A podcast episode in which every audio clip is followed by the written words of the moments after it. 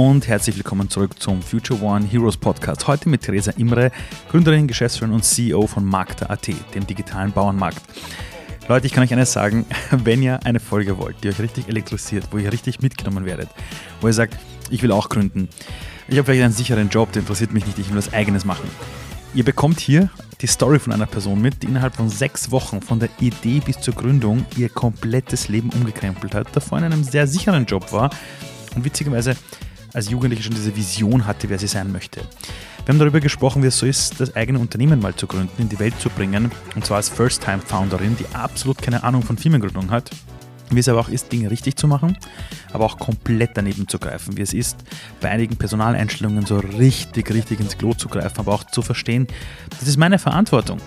Aber auch zu realisieren, hey, als Frau in dieser ganzen Startup-Szene, in der Gründungsszene, bist du immer noch die Minderheit. Und du musst manchmal gegen ganz starke toxische Männerbilder vorgehen. Wir haben darüber gesprochen, wie ihre eigenen Investoren ihr einige Steine in den Weg legen wollten für den Fall, wenn sie mal schwanger wird und wie sie gelernt hat, damit umzugehen, aber eben auch, was jeder Einzelne von uns in dieser Welt machen kann. Wir haben über die Corona-Krise gesprochen und wie sich dort ihr Umsatz fast verzehnfacht hat, obwohl am Anfang die wenigsten an diese Idee geglaubt haben und wie wichtig es für sie ist, wirklich in der Businesswelt die Tools zu nutzen, um diese Welt besser zu machen. Also nicht nur gegen Dinge zu kämpfen, sondern Teil der Veränderung zu sein. Viel Spaß mit dieser Folge mit Theresa Imre. Äh, Wahnsinnsstory, wirklich. Und jetzt äh, würde ich sagen, Podcast ab. Was macht Markter eigentlich? Ich habe nur gelesen, digitaler Bauernmarkt.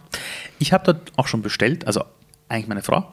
äh, ich bin ein ziemlicher Fan, aber für die Leute, die es nicht kennen, was macht ihr eigentlich? Ja, also am schnellsten erklärt sind wir eine Online-Plattform, bei der du Produkte von über 200 Kleinbäuerinnen und Bauern bestellen kannst. Wir backen das zusammen in einem Kreislaufsystem. Äh, es wird täglich frisch angeliefert. Es gibt keine Lebensmittelabfälle, weil wir im Endeffekt wirklich nur die Bestellungen äh, kommissionieren, die auch ähm, von den Kunden kommen. Und dann ist das innerhalb von 48 Stunden vor deiner Haustür. Das wäre jetzt einmal der Business-Pitch-Teil. Das heißt, ich denke mir, ich möchte für, für zu Hause Sachen einkaufen, gehe in meinen Supermarkt, da gibt es aber nicht genug Zeug aus der Region, mhm. von den Bauern und den Bäuerinnen. Mhm. Ich denke mir aber, eigentlich würde ich lieber regional einkaufen, gerade in der heutigen Welt, wo du ja doch irgendein Obststück plötzlich, keine Ahnung, aus Peru geliefert bekommst, denkst du, hm, vielleicht wäre es besser, in meinem eigenen Land einzukaufen. Und ihr sorgt für die ganze Logistik, für die Plattform, wo, wo ich das bestellen kann, inklusive Lieferung und, und, und ganz genau Retourenmanagement, also bei uns ist das auch alles mit dem Pfandflaschen geregelt mhm. und im Endeffekt ist es alles ein Kreislauf.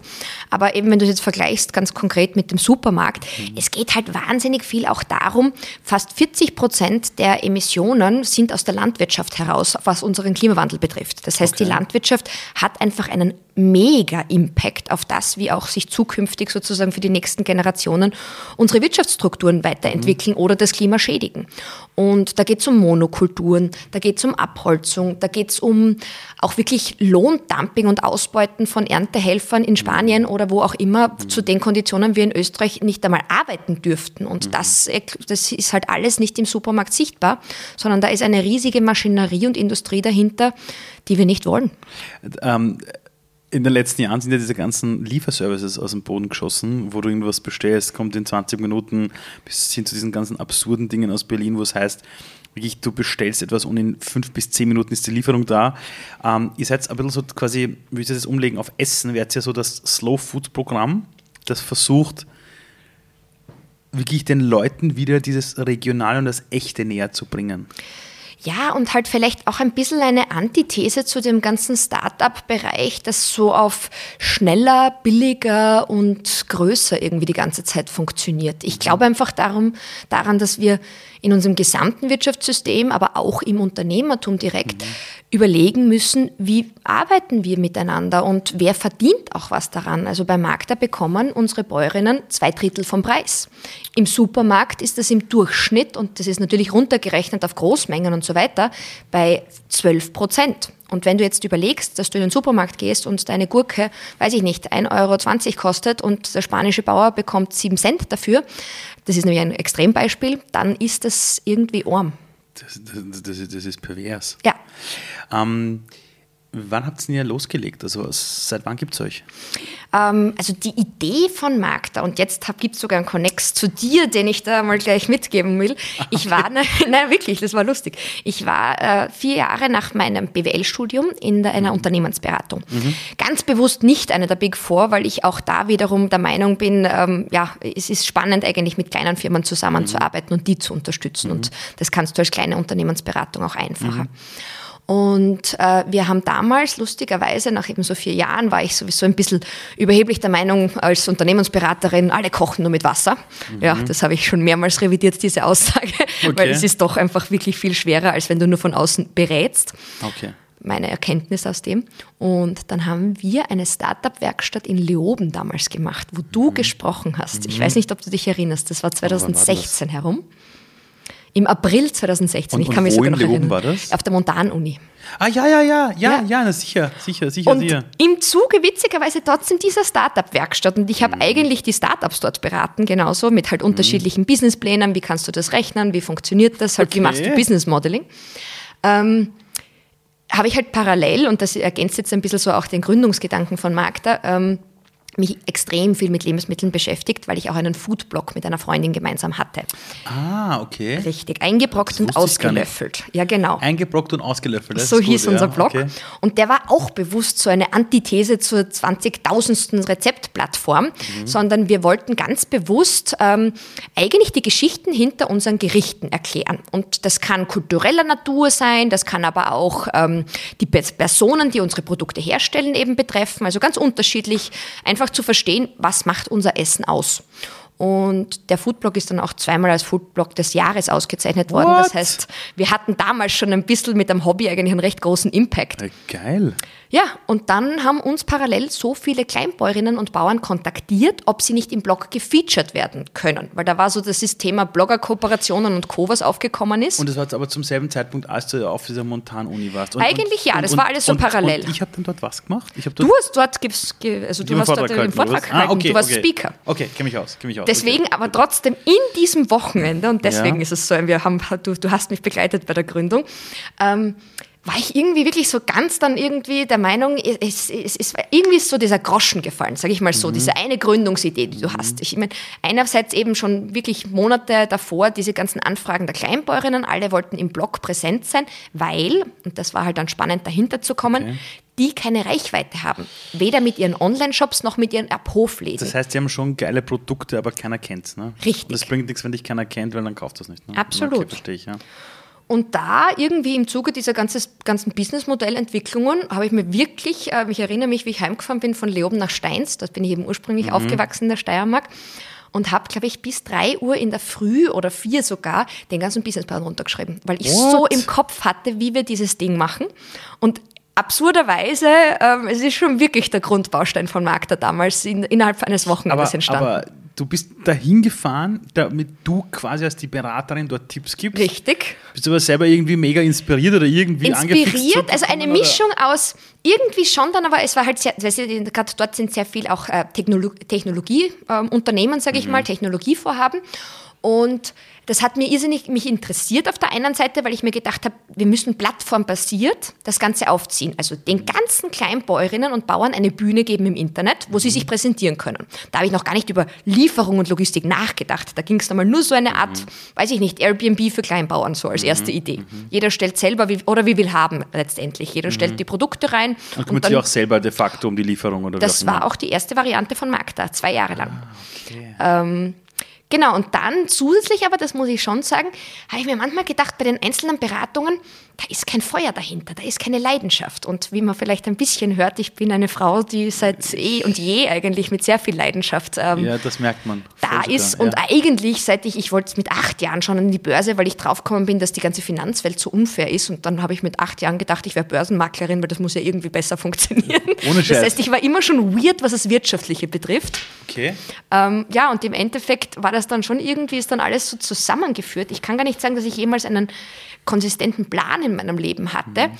aber irgendwie jeden Schritt, den ich gemacht habe, hat irgendwie was weiteres am Rande eines Weges irgendwie dazu aufgeholt. Wenn du dir heute den Businessplan von damals anschaust, von diesem Wochenende ja, da, ja. Äh, wie weit liegst du daneben oder wie viel ist, äh, ist das die Grundidee? Also ich würde sagen, die Grundidee und Mission, ein neues Lebensmittelsystem aufzubauen, ist seit dem Zeitpunkt eigentlich eingemeißelt gewesen. Also es war wow. wirklich klar, wow. ähm, ich habe mich parallel auch in meiner ganzen, wiederum so Pubertät, Jugend, meine Mama hat in einem Lebensmittelunternehmen in Steins gearbeitet oder macht das noch immer. Und da habe ich dann schon mitbekommen, wie du oft als kleinerer Familienbetrieb in Bezug auf die Marktmacht der Supermärkte behandelt wirst. Mhm. Und ich bin auch da so ein bisschen irgendwie, ich will was ändern und Revoluzer sein, aber ich habe halt einen extremen Fairness-Gedanken in mir mhm. drinnen und einen Gerechtigkeitswunsch auf dieser Na, viel Welt. Spaß in der Welt. Ja, ich weiß. ja, aber nur so fängt man es an und ja, so geht was weiter. Wahnsinn. Und, und wie lange hat es dann gedauert, äh, bis du erstens realisiert hast, ja, ich werde das jetzt gründen? Weil das eine ist die Idee. Ich meine, viele haben oft so Ideen und ich sage den Leuten, weißt du, deine Idee in Ehren, aber wenn du mit 100 Jahren stirbst, bringt es nichts, dass du im Himmel dann sagst, ich hatte mal eine Idee. Ja. ja also also von, dieser, von diesem Ideenwochenende bis zu der Entscheidung, ich gründe, bis zu, okay, ich kündige jetzt meinen Job und mach's. Wie, wie lange ist da vergangen? Oh, ein paar Wochen. Also ich habe das Was? ja, ja, das ist ganz schnell gegangen. Verarschen? Nein, nein, überhaupt nicht. Ich habe dann im, im Endeffekt im April war das, dann habe ich, glaube ich, im Mai oder Juni meine Kündigung und gleichzeitig die Bildungskarenz eingereicht, okay. weil mir war klar, also da war ich dann schon wiederum immer wieder Realistin. Ich bin einfach, ähm, sagen wir mal, in einem betriebswirtschaftlichen Umfeld aufgewachsen. Ich habe die Hack gemacht, dann habe mhm. ich BWL studiert und alles miteinander. Also, also du hast dich schon ausgekannt mit Zahlen. weiß schon, wie es mhm. im System einfach läuft. Okay. Und da war mir dann bewusst, ich will jetzt nicht naiv da reingehen und sagen, ich werde jetzt sofort äh, reich oder irgendwas. Mir war einfach mhm. bewusst, wie lang dieser Aufbauweg auch einer, mhm. eines Unternehmens sein wird. Und eine Bildungsgrenze ist dann natürlich eine super Möglichkeit. Auf der einen Seite wirklich noch ein neues Thema unitechnisch dazu Voll. zu nehmen Studium. Ja, ja. Und bei mir war das dann sozioökologische Ökonomie, also in anderen Worten Volkswirtschaft, die in Einklang mit den Menschen und der Umwelt steht. Also das, was du eigentlich mit Markt da umsetzt. Richtig. Ne? Und dadurch muss ich sagen, ich habe mich sogar während des Studiums noch mehr äh, eigentlich bestätigt gefühlt von diesem Ursprungsgedanken, Systemänderungen zu machen. Also das kriegt man im mhm. klassischen BWL-Studium nicht mit, weil wir halt nur neoliberale Marktwirtschaft ja, unterrichtet eben, daher bekommen. die Frage, warum hast du BWL studiert? Ich hätte mir gedacht, dass du nach der Hack, also für die Leute ja. aus Deutschland, die gerade zuhören, eine Hack ist eine sogenannte Handelsakademie, Richtig. das ist eine Oberstufe, die macht man so zwischen 15 und 18 oder 15 und 19 herum oder 14 und 19 mit Schwerpunkt aber Wirtschaft. Ja. Aber warum hast du danach BWL studiert?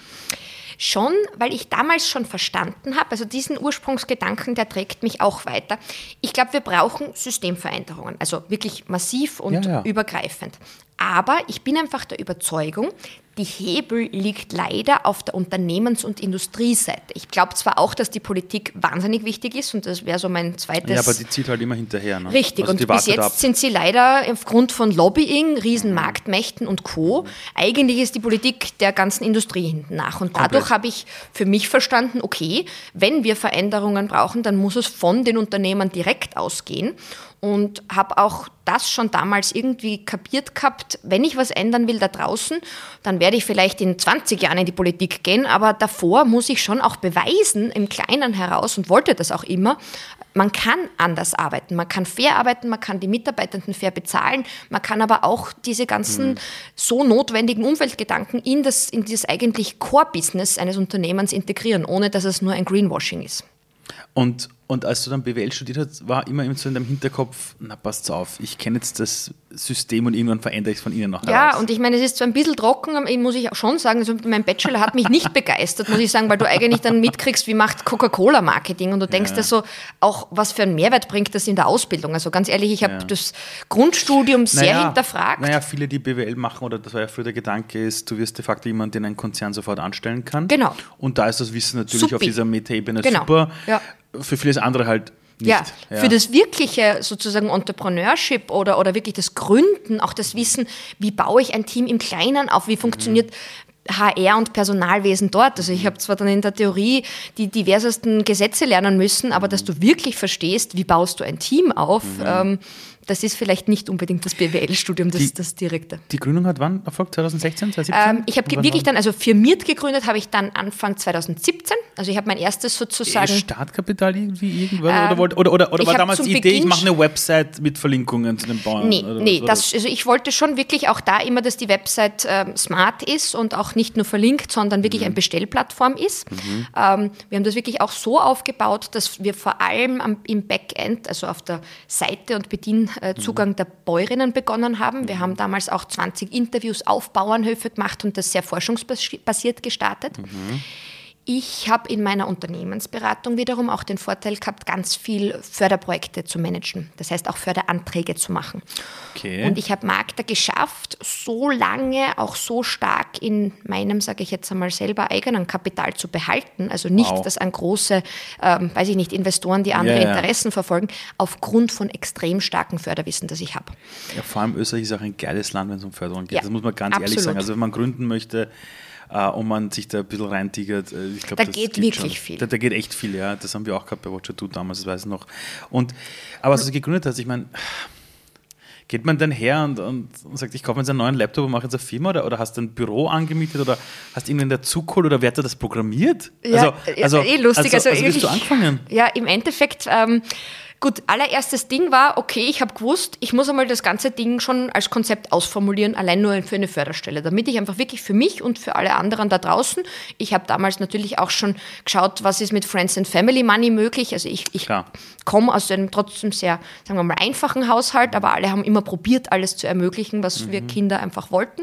Ah, wirklich? Also Ähm, das war bei dir immer so, wenn du Ideen hattest, hat man gesagt, go for it. Absolut. Auch als du Also- gesagt hast, ich, ich werde gründen? Ja, Also, also ich absolut. lasse den Job in der Unternehmensberatung Sicher, alles. Ich, ich habe erst Wow, unlängst an wie diesem geil. Wochenende mit meinem Papa geredet. Ich wollte, ich habe in der Schule Französisch gehasst. Ähm, und nach dem ersten Jahr Französisch damals in der Schule, und vor allem habe ich es gehasst, weil ich nicht so im Buch lernen kann. Ich wollte einfach ins Land und wollte reden Mhm. und wollte halt nicht jetzt auswendig lernen von Vokabeln da irgendwo machen. Und habe ernsthaft mit 15 zum Papa damals gesagt, ich würde gern für sechs Wochen nach Paris gehen. Und wenn ich jetzt 15-jährige Mädchen anschaue, dann denke ich mir, wow, meine Eltern waren einfach furchtlos, was manche Sachen mit mir betroffen haben. Und dann habe ich mir selber eine Wohnung gesucht, habe mir einen Job dann damals gesucht und ähm, bin sechs 15? Wochen mit 15 nach Paris gegangen. What? Ja, meine und, Eltern. und deine Eltern haben.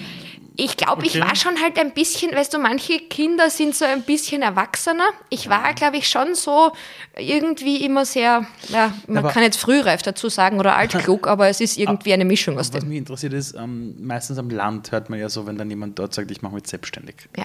Da sind die Leute so, bist du wahnsinnig, geh doch zu der Bank bei uns im Dorf und, und, und da hast du dann einen sicheren Plan. Wie kam das in deiner Familie? Waren die immer schon so? Da muss ich sagen, habe ich schon ein bisschen ein Glück auch gehabt. Mein Opa schon hat ein eigenes Unternehmen, ähm, damals eigentlich nach der Kriegszeit aufgebaut. Kleine Firma eigentlich, also die haben Wintergärten gebaut. Aber die waren es gewohnt, das Waren's gewohnt. Unternehmerische. Der Papa hat das dann übernommen. Meine Mutter wäre zwar genau die andere Seite, die sagen würde, warum wirst du nicht Lehrerin oder das würde dir genauso liegen. Und die arbeitet im Lebensmittelgeschäft, hast du gesagt. genau ja? so Mhm. ist es, bei einem Produzenten halt Ja, eben. okay. Und ja, im Endeffekt, äh, diese Kombi war aber dann trotzdem interessant. Einerseits Mhm. halt, aber, aber ich glaube schon, beide Eltern wollten immer alles ermöglichen, was, was mir eingefallen ist. Und als du, äh, falls ihr gerade einen Hund im Hintergrund hört, der war gerade von entweder aus unserem Büro oder von der Straße, keine Ahnung. Es war gerade sehr nah. Ja.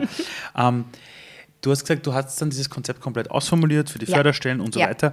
Aber dann, wie fängt man dann an? Und vor allem, woher kam der Name? Magda äh, beim Duschen. Also ich glaube, ich habe mehrere Wochen, acht Seiten lang an Namensvorschlägen gehabt. Und das ist ja gar nicht so leicht, weil mir war ein Anspruch, es muss in unterschiedlichen Sprachen gehen, weil wer weiß, Aber- wie wir ja, dann noch klar. europaweit unterwegs sind. Ähm, Das heißt irgendwas wie lokale Sachen oder produced locally, das waren alles dann so, so erste sozusagen auch Grundgedanken. Mhm. Äh, Die haben es dann einfach irgendwie, es war ein Ausschluss, außerdem wollte ich nichts Englisches, gerade gegenüber den österreichischen Mhm. Ja, wiederum. Bau- Bauern, sage ich jetzt bewusst, vielleicht ein bisschen männlicher konnotiert. Ähm, und dann war es irgendwann so einfach, weil eigentlich Markt und dann A fast für Österreich, aber das war gar nicht so jetzt Österreich, sondern Ah. dann habe ich es auch irgendwie so schön gefunden, dass wie ein Frauenname klingt, Magda, aber Nein, halt ich, anders ich, ich geschrieben. auch cool. Also, Es war so simpel eigentlich und mir ist es wirklich so, so ganz einfach eingefallen und dann bin ich sofort noch, ich kann mich erinnern, nass aus der Dusche raus und alle Domains checken, weil das war natürlich auch eine Anforderung, dass halt möglichst ich viele Domains frei sind. Idee habe, ja. Äh, ich habe ich hab letztens hat mein Team nachgeschaut, ich habe über 400 Domains reserviert. Wirklich? Ja, es ist pervers. Ist das herrlich? Ich habe jetzt letztens eine Liste bekommen und, und die Heike aus meinem Team hat gesagt, da Ali, hast die Liste, streich durch, was wir nicht brauchen. Mhm. Ich glaube, ich habe 90 Prozent durchgestrichen. ich bezahle die schon seit Jahren, aber habe keine aber, Zeit. Ja, ja, ich verstehe Ähm, es aber gut. Bei, bei dir ist ja aber am Anfang ja wahrscheinlich dieses Henne-Ei-Problem gewesen. Und zwar, Ja. du brauchst auf, auf der einen Seite die ganzen Bauern und die Bäuerinnen, Ja. die die Produkte geben, Ja. die dir auch vertrauen und sagen, wir können auch liefern. Geben es dir auf der anderen Seite, brauchst du aber eine Website, die, wenn ein User draufkommt, auch irgendwas zu sehen ist. Mhm. Ja. Wie geht man es am Anfang an? Holt man sich zuerst 20 Bauern und Bäuerinnen und sagt, eure Produkte und dann baue ich die Website? Oder, oder, also wie geht man das an? Äh, ja, im Endeffekt war es genauso, wie du es gerade gesagt hast. Für mich war klar, es bringt nichts, was zu machen, wenn das Angebot nicht drauf ist. Ja. Umgekehrt, weil ich mich so intensiv mit den Bedürfnissen der Bauern und Bäuerinnen irgendwie beschäftigt habe, ähm, ist dieses Ding für sie gebaut worden. Und das hat extrem viel Andrang dann auch gebracht innerhalb dieser bäuerlichen Community. Waren das diese 20 Interviews, wo du gesagt hast, du warst vor Ort, hast mit denen wirklich geredet, was sie bra brauchen? Naja, du, ich habe einmal den Tagesablauf von denen am Hof zum Beispiel verstanden. Und da kommst du drauf, okay, da gehen echt noch Bestellungen per Fax teilweise ein. Äh, die Planung geschieht am Tisch Greifeisenkalender, also das Mhm. ist wirklich absurd. Und ähm, teilweise eben Lieferscheine werden mit der Hand geschrieben und mit den ganzen Themen kämpfen wir übrigens heute noch. Ähm, also da hat sich Mhm. Aber das stimmt, wenn ich am Land bin und ich, ich, ich komme zufällig beim Bauernhof vorbei und kaufe dort irgendwas. nichts digital. Äh, Na, wenn du dort auch irgendwie sagst, kann ich bitte Mehrwertsteuerrechnung, ja. der schaut ja mit großen Augen so, was, sagst du, ja, das ist fürs Büro. Ja. Denkst du, weißt du was, zahl ich Ja, privat, genau. ist wurscht. Ja. Okay, ja.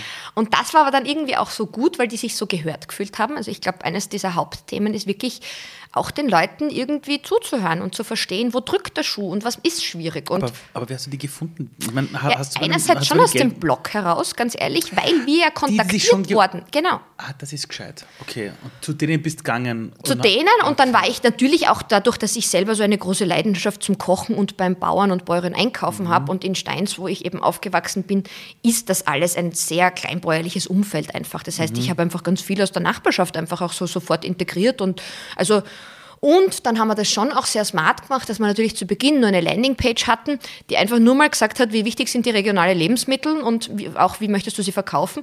Und nur mit diesem Anfangsding, das wir im Blog dann geshared haben, haben wir, wenn ich jetzt richtig bin, 250 Rückmeldungen bekommen mit Leuten, die mit uns Interviews führen wollten. Und die sagen Bauern wollten, und Bäuerinnen. Bauern, Bäuerinnen, aber auch Konsumentinnen. Voll. Oh, wow, das heißt, du hast auf, auf der einen Seite, weil eigentlich habt ihr ja zwei Arten von Kunden. Das eine Genau. sind die Bauern und Bäuerinnen, auf der anderen Seite ist, ist Brauchst du die Konsumenten, Endkunden. weil nichts bringt das Angebot, Genau so wenn es es. niemand kauft. Ah, und du weil, weil ein Fehler, den ganz viele bei der Gründung oft machen, ist, sie denken sich, das ist meine Idee, so ist es, dann bauen sie das fix und fertig und wundern sich, dass keine Sau sich dafür interessiert. Und was man ja oft immer sagt, du musst am Anfang die ganzen Testen, testen, testen und mit den Ja, Kunden ja, reden ja. und wirklich.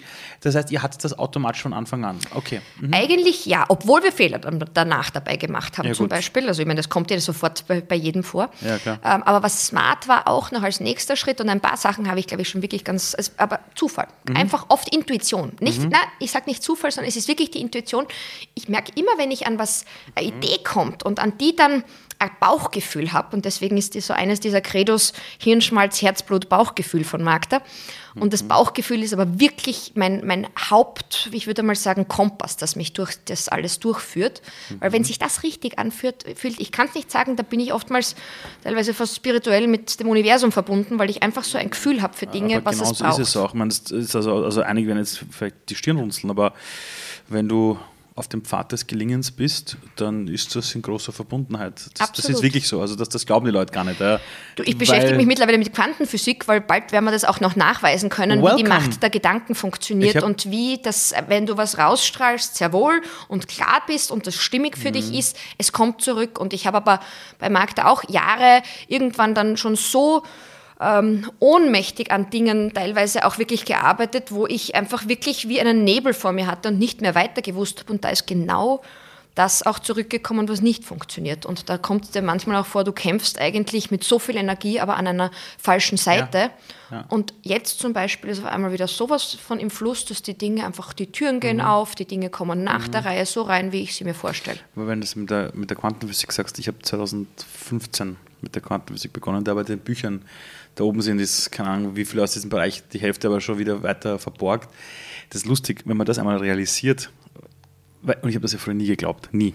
Dann habe ich mich begonnen, so einzulesen und da gibt es einen net- netten Spruch oder so einen netten Ansatz. Je entschlossener du bist, ja, bist du immer in der, in der Mehrheit. Also es ist Ja. diese Klarheit, die du mal haben musst, Ja.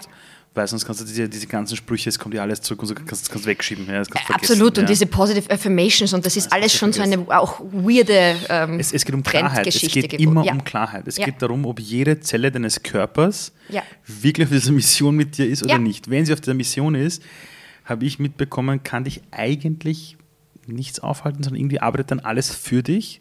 Wenn aber dann so Unsicherheiten ins Spiel kommen, hast du ein Problem. Ja, Ja. Weil, weil dann geht der Nebel los. Oder komische Zurufe oder auch, wo du merkst, du bist auf irgendwas unterwegs, wo du merkst, es ist eigentlich nicht stimmig.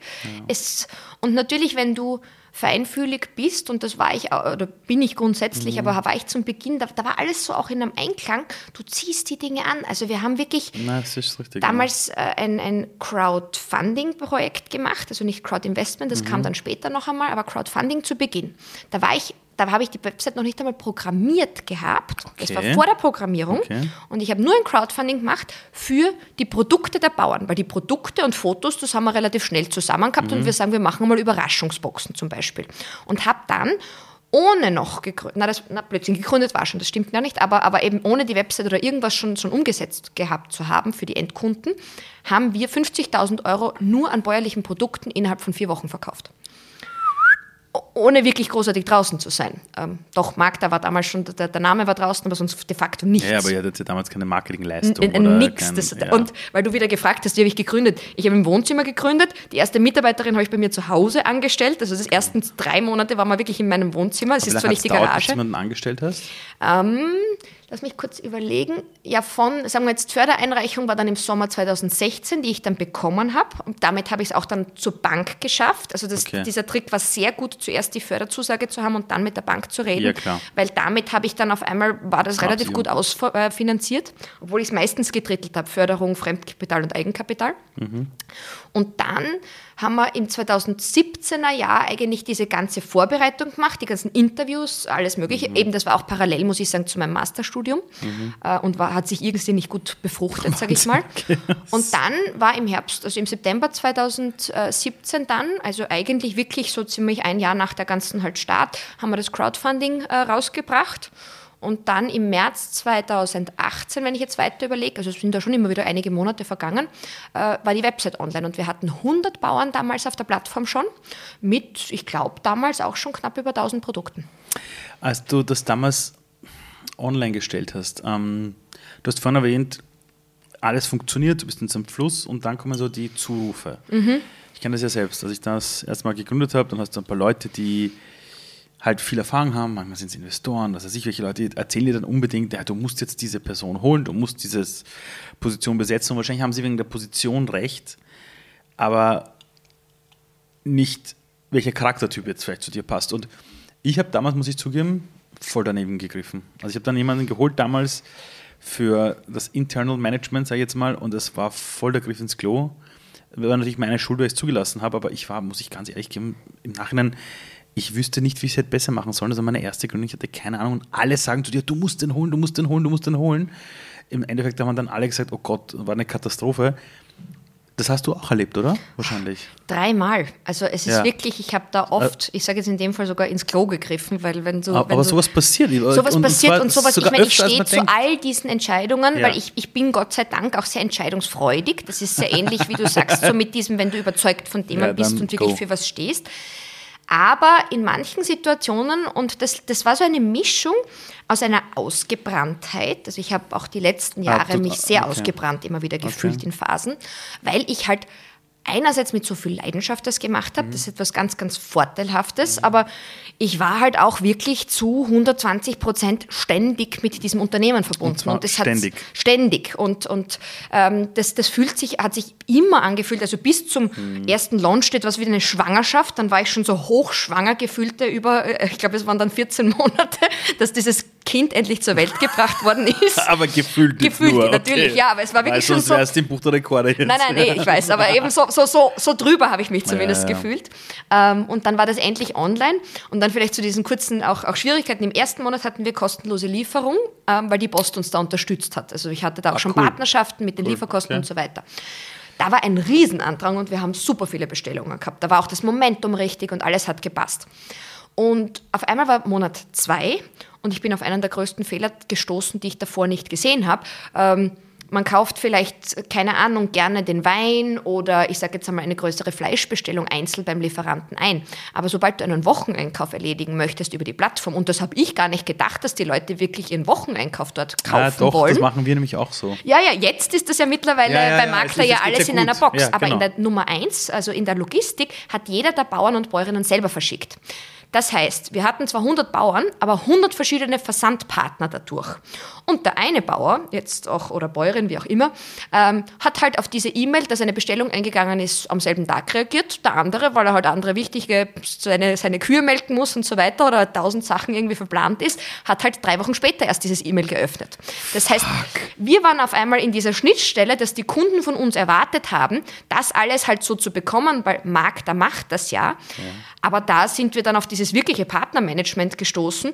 Dann, dann mussten wir den Partnern, also ich hab, was ich damals Tutorials für die Bauern erstellt habe, ähm, wo einfach nur, wie backst du ein Paket ein? Also da haben teilweise, die haben ihre Glasflaschen alle halt einfach in einen Karton gegeben und wir haben dann einfach halt, also da ist so viel schiefgegangen in diesen Das Anfangsphasen. Das habe ich null erwartet. Aber wir sind halt alle konfrontiert mit Amazon. Zalando und professionellen Logistikern und Ja. ein Kleinbauer, ja, mancher einer macht's richtig, aber ich würde mal sagen, so ein Drittel ist eine Boah, das Ultrafehlerquote. hätte ich mal, boah, da wäre auszuckt. Richtig, und also ich bin damals, das war schon, das war die erste, die richtige Durststrecke über den allerersten Sommer nach der Gründung eigentlich. Dann im Sommer ist es zusätzlich auch so, das merken wir auch jetzt, wir haben ein saison saisonales Business. Okay. Also Weihnachten und auch noch einmal Ostern und eigentlich kurz bis die zwei Monate Juli, August sind einfach im Lebensmittelbereich generell und auch in Wien, wenn man mitkriegt, die Stadt ist tot und jeder Ja, ist einfach leer. viel unterwegs und du weißt nicht genau, will ich dir jetzt Essen nach Haus bestellen, Mhm. weil du weißt eben nicht genau. Und das ist blöderweise damals relativ da zusammengefallen, sozusagen, dieses Sommerloch plus eben die Erwartungshaltung der Kunden, die wir nicht treffen konnten mit dem, was, was wir im Endeffekt in der Form angeboten haben. Wie, wie taucht man da durch? Du zahlst ja, Äh, ja, viel Lehrgeld, du zahlst ne? viel Lehrgeld. Damals hatte ich dann schon so fünf Mitarbeitende. Das heißt, das war dann schon so, dass du sagst, okay, das ist jetzt alles ein bisschen schwierig und knapp. Kosten, ja. Und damals war dieser erste Zeitpunkt auch, dann ist jemand auf mich zukommen, der war halt vorher bei einem deutschen Venture Capital Startup und Mhm. keine Ahnung was und wollte so mein COO werden. Eigentlich Okay. so sozusagen die erste und ich denke mir so, okay, ja, vielleicht, und, und ganz bewusst auf dieses, wow, da ist so viel da schon und die Marke Markt da steht, die Leute lieben es. Wir haben damals auch in dem Zeitraum Pop-up-Bauernmärkte schon gemacht, Okay. die teilweise, also das Fest am Üppenplatz, wir hatten 3000 Besucherinnen. Das war im ersten Jahr Das von der Gründung. Also in der, in der Startup- oder Venture Capital Welt würde man sagen, da war Traction da. Da war Traction war da, Traction genau. da, und die ja. Leute haben gesagt, now I make it business and I make the money und wie auch immer. Immer wenn einer zu dir kommt und sagt, jetzt machen wir Business draus, Ja. das war bei, das war bei Watcher Do, da hat einer zu mir gesagt, na, und, und, und jetzt machen wir Business draus, haben wir gedacht. Und da war ich aber schon als CEO weg. Mhm. Ja. Haben wir gedacht, Bruder, du machst alles draus. Alles verkehrt. Aber ist ein Business draus. Also, also mit der Denke, ja, Ja, ja. Business ja klar.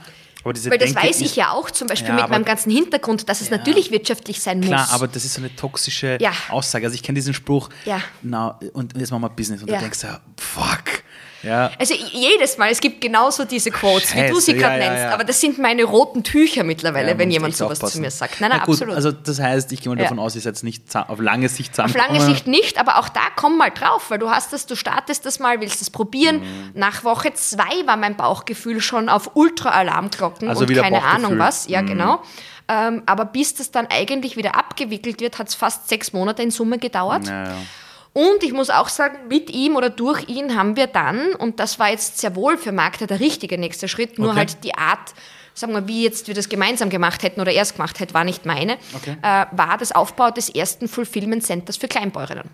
Und wir haben Sehr davor eben, wie gesagt, nur das als Online-Plattform betrieben. klar. Nächster Schritt war, wir sind Online-Handel. Das heißt wirklich, wir, also es ging jetzt davor auch immer nur auf die Rechnung der Bauern selbst, sind dann aber auch drauf gekommen, ich wollte es eher so im Sinne der Shared Economy eigentlich auch da möglichst fair transparent machen, aber es nimmt eigentlich den Bauern diese ganze Rechnungslegungsthematik mehr ab, als dass man ihnen da Freiheit sozusagen Ich wollte nämlich gerade sagen, das hört sich nicht so an, als wäre das für die cool, wenn sie dich zum Ist nicht so- notwendig, ganz genau. Also wenn wir die Preise, Ja. Fair behalten, dann geht es eigentlich äh, auch über eine andere Weg. Und jetzt ist es einfach so, ihr habt, ihr, ihr habt ein großes Lager. Ja.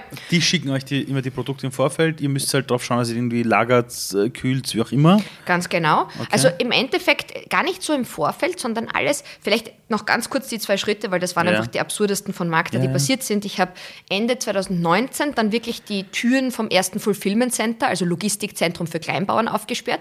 Damals hatten wir nur zwei Liefertage in der Woche Mhm. und wir haben in den ersten Phasen und ersten Wochen mit, glaube ich, 20 Betrieben gearbeitet und sowieso nur mal Milchprodukte ausprobiert, weil Gemüsekistel kannte man schon, aber dass man Mhm. halt was anderes bündelt, noch nicht so. Und ähm, ja, dann haben wir bis eigentlich März 2020 das Ganze so auf 120 Bestellungen die Woche gesteigert. Es war ein so laufend kleiner Andrang, aber nicht so massiv, sage ich einmal. Ja, und dann war halt äh, der erste Lockdown und da wieder Bauchgefühl, frag mich nicht, was es einfach ausgemacht hat, aber es war halt, ich habe die richtige Botschaft offensichtlich in die Welt rausgebracht. Ich habe ein oder zwei Facebook-Postings oder Instagram-Postings damals rausgegeben Ja. mit, es ist Lockdown. Lebensmittel bestellen, weil Lockdown, und Kleinbetriebe unterstützen. Und das wurde innerhalb von 24 Stunden von über 1000 Menschen geschert und in unterschiedlichen Kanälen. Wir hatten dann Scheiße. innerhalb eines Wochenendes von 120 danach 2500 Bestellungen die Woche. Das sind pro Woche 80.000 Lebensmittel von Kleinbauern. Äh, Ich hatte damals sieben Mitarbeitende. Äh, Auch wenn das damals schon viel war, war das dann wiederum ein bisschen zu wenig für das alles abzuwickeln, weil wir haben ja das, die ganze Logistik selbst gemacht. Hattet ihr überhaupt so viel lagernd? Und das war eben der Vorteil. Wir haben es immer schon so organisiert gehabt, dass es ein Just-in-Time-Prinzip war. So Okay. ist es auch heute. Okay. Du bestellst und 48 Stunden später kommt es zu dir. Ja. Aber die Lieferung vom Bauern kommt direkt am Tag der Lieferung zu dir nach Hause. Das heißt, heute ist Mitternacht Bestellschluss. Morgen kriegt der Bauer und die Bäuerin die Information, was angeliefert werden muss. Teilweise auch wirklich, was noch frisch produziert werden muss, weißt du, von der Milch, vom Brot und alles. Und wiederum am Folgetag darauf wird alles bei uns zwischen 6 und 8 Uhr in der Früh angeliefert. Am Vormittag wird gepackt und am Nachmittag ist das Lager de facto wieder leer. Okay, aber falls dann irgendein Bauer aus irgendeinem Grund nicht liefern kann, sagt euch das, ihr meldet euch beim Kunden und sagt, das geht Richtig. nicht aus. Also Aber die geilste Geschichte war von einem Bauern, geil. der uns angerufen hat dann äh, in der Nacht und gesagt hat, die Rehe haben den ganzen Salat gefressen, weil so ist halt die Natur da draußen und der hat anscheinend eine Invasion an irgendwelchen Rehen gehabt und das Salatfeld war leer. Ja, dann haben halt die Kunden in der Früh eine E-Mail bekommen, sorry, die Rehe haben den Salat gefällt. Ah, und, aber, ah, und, und was habt ihr dann aber in dem Fulfillment Center dann? Auf Lager haben wir sehr wohl Wein, Nudeln, Okay, Tee, Sachen. Okay. Also Also alles, Sachen, was die auch, sinnvoll äh, ist. und die auch ganz haltbarer sind. Natürlich, Ja, also klar, da haben wir, wir haben da überall ein gutes sozusagen Haltbarkeitsdatumsmanagement und da wird es zum Beispiel wiederum unökologisch sein, wenn ich jetzt Okay. täglich auf Bedarf den Wein Ja, anliefere. Das macht keinen Sinn. Wie viele Mitarbeiterinnen und Mitarbeiter habt ihr? Mittlerweile sind wir jetzt 24. Leck mich am Arsch. Und, und äh, kann man irgendwie sagen, Anzahl Kunden, wie groß? Also, redet ihr über so. um Doch, doch. Ich, wie gesagt, ich bin, ich finde, das ist auch wichtig für die Leute zum Lernen. Also gerade durch Corona und das war natürlich, wenn, wenn, wenn du das, wir haben dann schon unseren Umsatz von, jetzt lass mich kurz überlegen, 2019, das war alles im Testbetrieb. Da haben wir, glaube ich, so circa 180.000 Euro Umsatz gemacht. Äh, Im, Im Jahr. im Jahr, genau, also wirklich halt noch Ja, ja. sehr klein. Und das Jahr darauf waren es halt äh, 2,2 Millionen. Das ist, das ist ein 10x, würde man sagen, oder? Ein äh, 10x und, und das aber eben nicht mit Venture Capital, sondern wir haben damals, ich Ja. glaube damals von dem ganzen Ding 4% Marketingkosten ausgegeben. Also wir haben schon Marketing betrieben, aber im Verhältnis war das halt, ich glaube irgendwas, ja, keine Ahnung, 60.000 Euro rum. Die ganzen Leute, die bei euch arbeiten wollen, Ja. wie kommen, also, also aus, aus welchen Gründen kommen die zu euch? Jetzt mittlerweile, und das hat sich auch viel gedreht, ähm, also da habe ich mir einerseits im Aufbau sehr schwer getan, weil früh war es gar nicht so möglich, mir das zu leisten, so die, die richtigen Skillsets, die du brauchst. Also ich weiß nicht, wie es dir da dabei gegangen ist bei der Gründung, aber am Anfang waren es sehr viele Leute, die jung waren, direkt vom Studium diese Mission verstanden haben. Genau, das aber ist nämlich Skills heute, hatten. Also genau, es, so ist es. es ist der Klassiker. Du hast Ja. Juniors, die brennen für etwas. Richtig. Das ist am Anfang genau richtig. Nur diesen Switch hinzukriegen, Puh, der war schwer. Seniors zu holen, die diese Ja. Juniors vielleicht mitnehmen. Ja. Äh, das war Pain in the Ass. Das ja, war ein Pain in the äh, Ass. das, das war auch Ja. genau gleiche Erfahrung. Und dazwischen dann auch vielleicht manchmal dann wiederum die falschen Leute, weil dann suchst du zwar jetzt die Performer, die halt das Skillset haben. Ja, ja, aber die und glaubst, kulturmäßig aber dann passen die kulturmäßig Genau so nicht es, ja. rein. Auch das habe ich total Ja. gehabt. Ja, haben wir auch und gehabt, ja. jetzt muss ich auf Holz klopfen, weil, also nach diesen sozusagen drei Fehlgriffen als Mhm. einen Geschäftspartner an meiner Seite aufzubauen, habe ich jetzt seit September letzten Jahres, aber wiederum mit eigentlich Vorlaufzeit von fast einem Jahr auch noch einmal davor, den Julian Hödelmeier jetzt Mhm. ins Team geholt, ähm, der wiederum ein totaler Experte für stationären Handel ist, für eigentlich genau das People Management. Also Mhm. er war einerseits bei Hofer fünf Jahre und danach jetzt drei Jahre in Österreich Müller Österreich Geschäftsführer. Wahnsinn, also Wahnsinn. hatte 3600 Leute unter sich. Der ist, so alt wie du, gell? Also ist gleich alt, also wir jung. sind genau 90er im Jahrgang, was Wahnsinn. super cool ist von der Altersdynamik.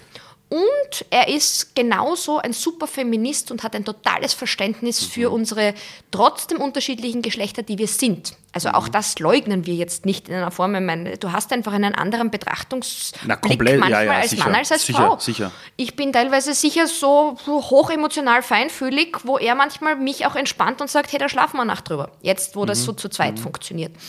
Und wir haben es irgendwie aus dem wiederum, haha, Bauchgefühl, Universum, Mhm. Zufall, frag mich nicht, so geschafft, dass wir jeweils Skillset mitbringen, was der andere nicht hat. Mhm. Ich gehe gern raus, ich bin die Rampensau, die draußen eigentlich die Leute reinholt und sagt, auch sehr gut. wir müssen das irgendwie, diese Mission daraus irgendwie Mhm. preschen.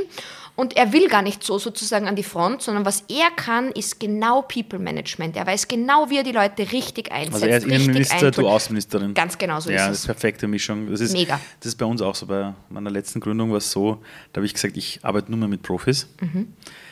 Oder wenn Juniors dann Leute den Anspruch haben, schnell Profis zu werden. Ja. Und hinter meine Businesspartner und ich sind auch, ich bin so Außenminister-Typ Ja, und ja. Innenministerin und ihr taugt das voll und mir taugt das. Ich hatte, ich hatte das mal bei einer anderen Gründung, wo eigentlich die Rollen so waren, ich Außenminister, ein anderer Innenminister, nur der wollte dann auch Außenminister sein. Und das ist, äh, das, war eine Ego-Scheiße, muss man leider zugeben. Aber in beide Richtungen, da war ich auch selber schuld.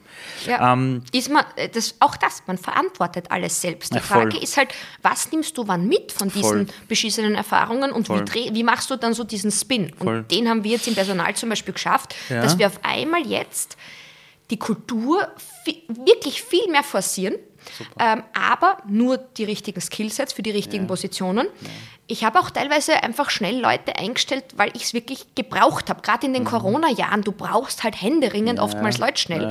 Und dann aber wieder jemanden outphasen, wenn du merkst, Mhm. es passt nicht kulturell. Also da, da, da zahlst du so viel mehr drauf, als wenn du dir im Vorhinein drei, vier Monate länger bei der Suche nimmst. Mhm. Das ist auch Und das so. machen wir jetzt zum Beispiel also total. Meine, meine schlimmsten Hirings waren, wenn ich mit dem Rücken zur Wand gestanden Ja. bin, es zu lange aufgeschoben hatte und dann mir gedacht habe, wurscht, dann nimmst du halt die Person, wird schon. Ja, nein, es und wird es nicht. wird nie. Es wird also wenn es am Ja, ja. Anfang sich nicht richtig anfühlt, ja, wird es nicht. Dann, dann ähm, das, das gleich, Ja. gleich drinnen. Ja.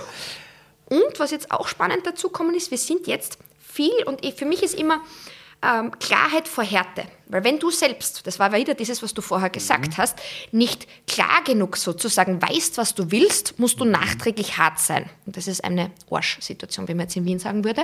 Und mittlerweile merke ich aber, je klarer wir aufgestellt sind, je klarer wir auch an Mitarbeitende sagen, was wollen wir, da müssen wir nie hart sein. Weil alles ist immer klar.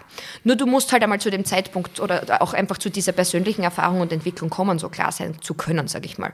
Weil am Anfang weißt Ich halt wollte mich genau nicht. das sagen. Ähm, es benötigt manchmal diesen, diesen Nebel und dieses, okay, so geht's nicht, so geht's nicht, so geht's Ja, nicht. Und ja. am Anfang will es noch recht machen. Und auf einmal lichtet Spirit. sich's. Und irgendwann denkst du so, mir reicht's, Ja. mich kotzt das so an. Und ich weiß nicht, wie es dir geht. Manchmal durch diese Ärger auf mich selbst ja. ist plötzlich Klarheit da. Ich denke, mich kotzt das so an. Und dann plötzlich weißt du. Mhm. was du willst. In der Sekunde ist plötzlich Klarheit da. Ja, Ähm, eine Frage. Ähm, jetzt das Thema quasi Gründung. Frau in der Unternehmerinnenwelt, die Mhm. selber unternehmerisch was gründet. Jetzt hast du gesagt, dass deine Familie Gott sei Dank dich immer supportet hat, was ja, ja. grandios Glück ist. gehabt da. Jetzt hast du aber ja nat- natürlich zum, zum Thema Wachstum wahrscheinlich auch Investoren und solche Themen gehabt und so. Und, und da gibt es immer tausende Geschichten, die man irgendwo hört. Ja, Ja. als Frau, boah, bist du narrisch. Und dann gibt es aber viele, die sagen, nein, nein, wir sind ja schon total weit, weil die Investoren oder die Investorinnen, die sind ja schon super familienfreundlich und pipapo. Aha. Jetzt weiß ich aber von dir, dass du doch ein paar Sachen erlebt hast, wo Ja. ich mir gedacht habe, hey, scheiße, also da wäre ich ja sofort ab, ja. Also auch da wiederum, du weißt das manchmal oft nicht, wie es dir geschieht. Also ich war, obwohl ich glaube ich jetzt schon eine sehr resolute Frau bin und, und auch nicht jetzt irgendwie sozusagen auch wieder wienerisch auf die Goschen gefallen bin, mhm. ich war manchmal echt sprachlos. Also ich kann mich auch an einen Pitch er erinnern, da habe ich wirklich wieder mal vor zwölf Männern gepitcht, alles Investoren mhm. und das war so ein ganz kleiner Kreis. Und einer, ich muss auch sagen, der ähm, White Old Man archetypischste von allen, auch noch mit goldenen Manschettenknöpfen und wie auch immer, steht auf und sagt, ja, den Mann will ich sehen, der sie backt. Also hat sozusagen angesprochen darauf, dass er nicht glaubt, dass... Was? Sie, ja, ja, das ist äh, wirklich Wahnsinn. Ich meine, jetzt überlegt nur einfach nur, umgekehrt, wenn ein Mann das einmal zu einem anderen Gründer und Mann sagen würde, die Frau will ich sehen, die sie backt, ähm, das würde nie vorkommen. Und das ist einfach nur, dass du als Frau und in meinen Fallen halt, ja, ich, ich, ich weiß auch, wann es vielleicht auch in der Businesswelt manchmal ich sage jetzt nicht in dem Fall auch feministisch gedacht, aber maskulinere Züge braucht. Manchmal musst du so entscheidungsfreudig und klar und vielleicht auch decisive sein, dass, da, dass dann Männer gegenüber sozusagen sehr wohl Dinge verstehen oder mal überhaupt zuhören. Das ist meine Erfahrung und das kann ich auch gut spielen. Ich weiß halt immer, welche Rolle ich in meinen mhm. Formen einfach einnehmen möchte, ganz bewusst möchte. Aber da war ich echt sprachlos zum Beispiel. Gab es noch andere Sachen, wo du dir auch gedacht hast, ähm, keine Ahnung, äh, also ich, ich habe ja von vielen anderen Frauen oft gehört in der Startup-Welt, wo einfach Männer gar nicht diese Empathie haben zu verstehen, wie es ist mit Familie, mit, also die haben das Bild einfach nicht, da geht es nur um Kohle und ja nicht Ausfall des CEOs. Ja, ich meine, bei mir war eben dieses Hauptthema und das hat mich schon wirklich auch damals dann danach sehr betroffen und mhm. bedrückt eigentlich. Ähm, also ich habe bis jetzt noch, wir sind gerade am Umändern, eine Schwangerschaftsklausel in meinem Vertrag, weil eben äh, gewisse Konstellationen Investoren mir da nicht zugetraut hat, sozusagen, ähm, dass wenn ich weg bin, dass die Firma ohne mich funktioniert. Das heißt, es gibt eine Regelung, äh, bis dato noch, aber jetzt sind wir in den nächsten 14 mhm. Tagen eben nur da, mhm. ähm, dass ich im Endeffekt äh, meine Anteile zu einem Teil sozusagen westen würde mhm. oder abgeben würde, wenn ich schwanger werden würde. Und ich meine, Entschuldigung, aber welcher Mann hat denn so eine Klausel nur ansatzweise keinen gesehen? einzigen, den ich kenne. Also in meinen Beteiligungen nirgends nirgendwo. Und die Sache ist auch die, ähm, ich habe das von Frauen jetzt schon zweimal gehört, von anderen. Äh, darf man das? Ich meine, ist, ist das überhaupt Sitten? Äh, nein, ich glaube, also, ja, ich habe so, hab so mich danach, am Anfang, so. das war wirklich so eine Aktion, das hat eben jemand, der da sehr wesentlich in dieser Runde eben war, äh, das relativ spät zum Schluss noch eingebracht und ich war halt so, okay, was machst du denn jetzt schon wieder? Du musst halt manche Sachen sozusagen friss ja, oder stirbmäßig nehmen. Wenn es kurz vor der Unterschrift ist, das ja. verdammt, ja, okay, ja. steht mir im Rücken äh, Und habe es halt gemacht und habe aber damals halt auch und vielleicht von meiner Naivität, mir war klar, ich kann in den nächsten drei Jahren eher unwahrscheinlich ein Kind haben, also um diesen Zeitraum ging es auch ganz mhm. bewusst, weil ich einfach gewusst habe, das braucht mich derweil. Und ich war naiv und habe mir gedacht, mhm. naja, pff, wurscht, ja, genau so. Mhm. Und dann hab, muss ich aber schon sagen, dass das auch innerhalb des Investorenkreises auch da wirklich nicht, Gott sei Dank nicht unisono gut geheißen wurde, sondern ganz im Gegenteil, das war dann eigentlich schon wirklich mehrmals ein Diskussionspunkt auch danach. Das ist aus meiner Sicht sittenwidrig. Äh, absolut. Und das wiederum habe ich, ich habe mich dann danach schon noch einmal rechtlich beraten, weil Sehr ich mir gut. einfach gedacht habe, und das würde sozusagen wirklich äh, verfassungsgerechtlich nicht ausgehen. Es ist sittenwidrig in ja, dem Bereich. Vollgas, ja. Ja, absolut. Aber ich kenne das Gefühl, wenn du Manchmal denkst, nicht. Und das sind aber wieder ja. diese blöden Entscheidungen, wenn du echt schon, weißt du, dann ist jemand anderer schon abgesprungen, der wichtig in dieser ja. Runde gewesen wäre. Dann denkst du so, uh, nicht noch. Und, uh, und dann wiederum die Dynamik in solchen Runden und das Systemische, was da irgendwie reinfließt, ist teilweise echt also das, das kann man sich, wenn man nicht gegründet hat, echt schwer vorstellen, wie dieses mhm. wiederum auch Stakeholder-People-Management auf der Ebene oft abläuft. Und das sind oft kleine Nuancen und Gespräche mhm. und auf einmal kippt es wieder in eine ganz andere Richtung. Ich habe das jetzt gerade bei einer Beteiligung, die ich jetzt am kommenden Mittwoch auch mit unterschreibe. Und das ist auch so, da hat mir der Founder auch erzählt, dass so fünf Tage jetzt vorm Signing plötzlich einer der Investoren mit plötzlich mit Forderungen gekommen ist, wo jeder sagt, das geht nicht. Mhm. Gott sei Dank ist jetzt ein anderer Investor eingesprungen und hat gesagt, weißt du was, den braucht man nicht. Ja. ja. Ja, aber normal ist, wenn du sowas jetzt nicht hast und mhm. du bist First-Time-Founder, äh, ich verstehe jede Person, die dann Dinge unterschreibt, wo man im Nachhinein sagt, bist du wahnsinnig und du sagst, ich konnte nicht ja. anders, es ging nicht. Ja. Ich, ich, entweder das oder die, oder, oder die Bude zusperren. Ja. Ja, und in dem Fall war es dort auch wirklich dann so, dass genau die sich auch abgezeichnet haben, ähm, die dann auch in eine Richtung das Unternehmen pushen wollten, was wiederum nicht, nicht zu mir und zum Markt gepasst mhm. hat. Und spannenderweise eigentlich wahrscheinlich dann auch aus einer wirklichen Angst dererseits, dass das alles schon so, so nah und kurz vom Konkurs und wenn wir jetzt nicht, jetzt nicht, jetzt nicht sofort alles machen, ähm, dann, dann, dann ist das alles sowieso schwierig. Es war jetzt ganz entspannt. Wir haben jemanden gefunden, der genau versteht, worum es mir geht.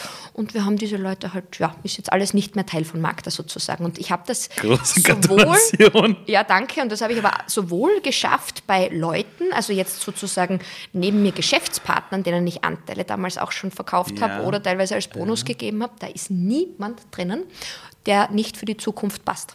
Und das ist ja, ein das ist wieder Glück und ein Wahnsinn. Aber weil ich mittlerweile sehr wohl meine Macht verstanden habe, mhm. was das betrifft. Mhm. Weil das, was ich oft als Nachteil und alle haben mir das immer umhängen wollen, ja, und das Risiko, Risiko, verstehe ich halt mit einer absoluten Ruhe und Coolness. Wenn ich die Dinge so machen möchte, dann machen wir die genau so. Genau so ist es. Und auf einmal CEO. nehmen dich aber auch Investoren einfach so an. Mhm. Das ist, das ist, und das ist kein irgendwie, keine Ahnung, Ego-Thema, wo nee. wer hat einen größeren und keine nee. Ahnung was. Ganz im Gegenteil, es geht eine ganz klare Ruhe und zu sagen, ich glaube an das mhm. und ich bin von dem überzeugt und so machen wir das. Und auf einmal, jeder, wenn du diese, also die Unsicherheit da weg hast, mhm. okay, dann, dann ist das einfach the way to go. Ich glaube, die Podcast-Folge, wenn die einen eigenen Titel hätte, wäre das das Thema Klarheit, glaube ich, ja.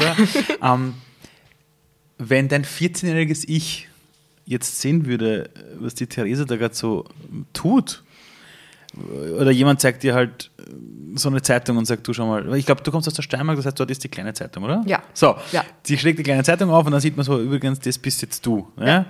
Da würde die 14-Jährige was sagen? Würde sie sagen, habe ich immer schon gewusst, oder würde sie sagen, was macht die da? Nein, sie wird genau sagen, gut gemacht, war genau der Plan. Ähm, also wirklich, ich habe mir genau mit 14 herum damals vorgestellt, ich will mit meinem Profil am New York Times Cover drauf sein.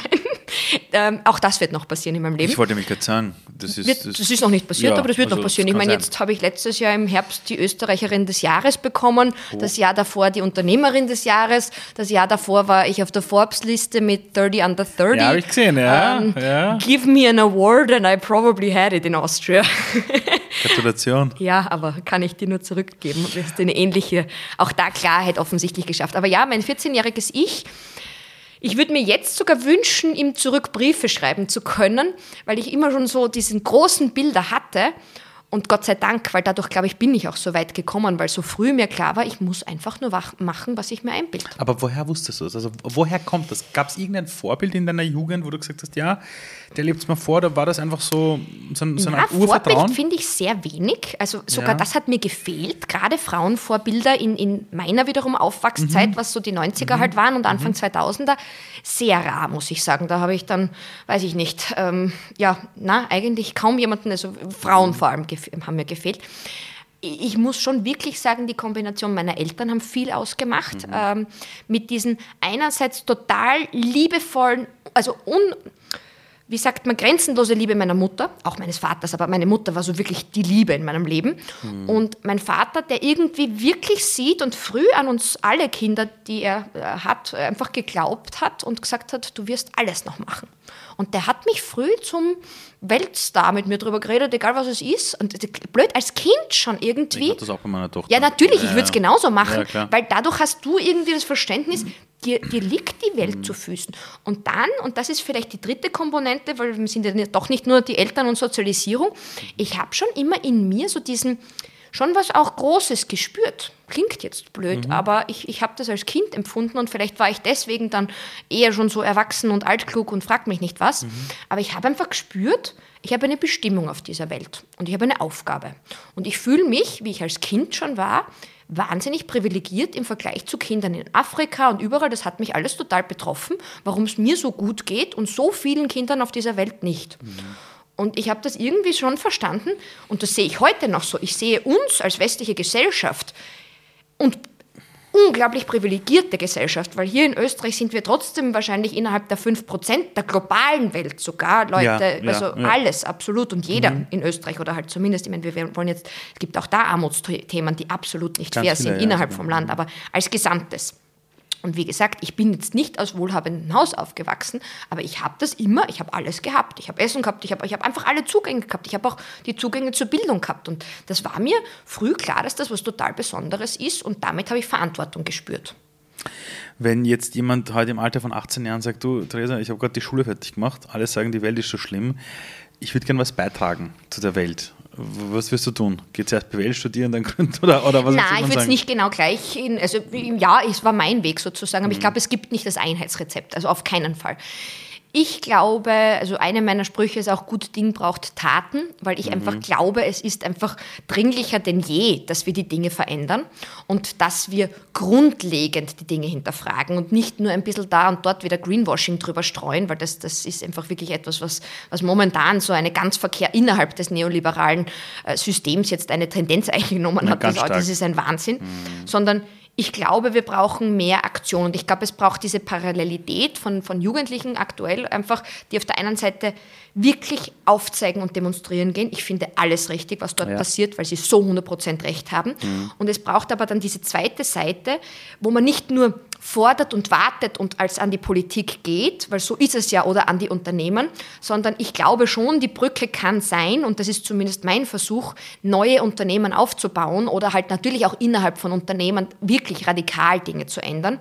Ähm, weil nur so entsteht, glaube ich, im System von innen heraus diese Veränderung, die notwendig ist.